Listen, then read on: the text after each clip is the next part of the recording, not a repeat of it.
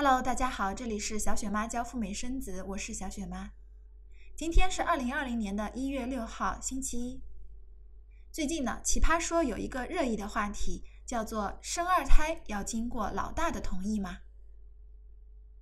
我本人没有二胎，也不打算要二胎了，但是我很能理解这个话题为什么引发大家的关注。假如咱们用一种存量的思维来理解家庭的关系。像父母的关爱啊、财产啊，都是有限额的。一个大饼，老大本来一个人就够吃了，老二一来，大饼立马分走一半，甚至一大半都要给老二，老大的利益不就受损了吗？为了家庭的和谐和公平起见，当然要问一下利益受损方的意见喽。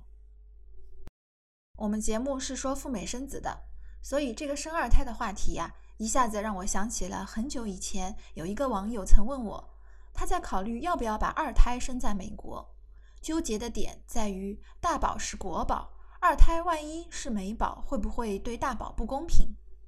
跟奇葩说的这个话题有异曲同工之妙。在这里，小雪妈想抛砖引玉，我想提出一个非常简单粗暴的判断方法，在要不要生二胎。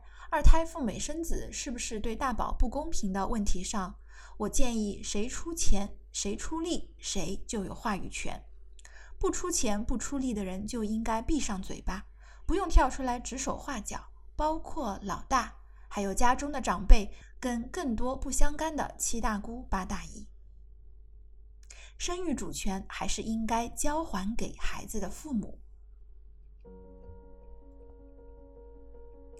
生儿育女是一件大事情，生出来的孩子又塞不回去，家长要一直对他负责，直到他能够独立生活为止。不仅如此，作为咱们东亚人家长，可以说是地球上最爱孩子的一个群体了。我们都默认呐，要尽可能的给孩子提供最好的生活条件，让他成长在物质不匮乏、跟相当有爱的环境里，还要引导他、教育他。享受在一起的亲子时光跟相互的陪伴，直到有一天目送孩子离开家，父母得体的退出他的生活。这些条件自然是不会凭空而降的，无论是经济条件还是精神陪伴，绝大多数都是由父母来提供的。假如说父母缺位，对任何一个孩子来讲，无论老大还是老二，都是一件很悲催的事情。那既然如此，出钱出力的孩子的亲生父母，尤其在中国，女方不仅要照顾家庭和带孩子，还要外出工作，那么父母，尤其是女方，就应该拥有话语权。我想不想生二胎？我怀了二胎，要不要去美国生？都应该把决定权交还给父母。很多长辈为了催生，都曾经拍胸脯说：“你只要负责生，生出来之后啊，我帮你带。”但是孩子一出生之后，鸡毛蒜皮、家长里短，所有的人都感到精疲力尽。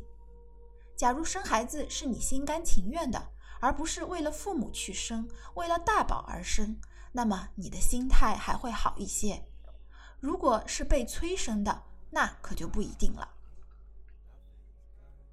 所以我觉得出钱出力的孩子的父母才有资格来决定要不要生二胎，有了二胎要不要去美国生。至于老大是否愿意，我觉得只有一种情况下才要考虑老大的意愿，就是父母年纪很大很大了，比如已经五六十了，其实根本没有生二胎的经济能力跟带大一个小宝宝的精力。没办法照顾二胎到他拥有独立生活的能力，这种情况下，父母还是执意要生。这就意味着将来老大是要代替父母履行他们的职责的。只有在这种情况下，我觉得父母应该要问一问老大是否愿意，老大愿意当半个爹妈的才能够生，否则就是真的对老大不公平了。而假如父母年富力强的想生二胎，还要得到一个心智还不成熟的未成年人的批准，恩准以后才可以生，那作为父母未免也太悲催了，真的成了孩奴，全方位的被这个孩子所奴役。那对孩子来说，可能他也没法承担这个重任。所以我旗帜鲜明的反对生二胎，要得到老大的批准。另外，我们也支持大家把二胎生去美国或者加拿大。毕竟老大是国宝，老二假如是美宝或者加拿大的宝宝，对老大将来也有潜在的好处呢。无论是将来一起结伴去国外念书，还是老二给老大办理兄弟姐妹间的亲属移民，在人生的路上有一个兄弟姐妹，或许也会有意外的惊喜。作为父母来说，想要生二胎，那就把饼做做大，让大家都能吃得饱，也许才是最明智的。好的，二零二零年的第一期节目就到这里了。大家可以联络小雪妈的微信五九八七零五九四来咨询如何能够一次顺利办出美国或加拿大签证。祝福大家人人有美签，人人有机会去美国。就让我们在下一期节目里再接着聊赴美生子跟赴加生子。拜拜。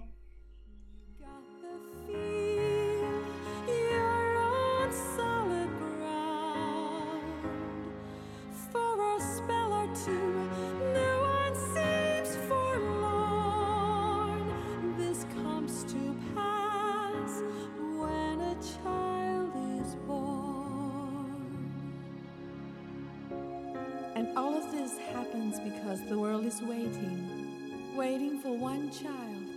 Black, white, yellow, no one knows. But the child that will grow up and turn tears to laughter, hate to love, war to peace, and everyone to everyone's neighbor.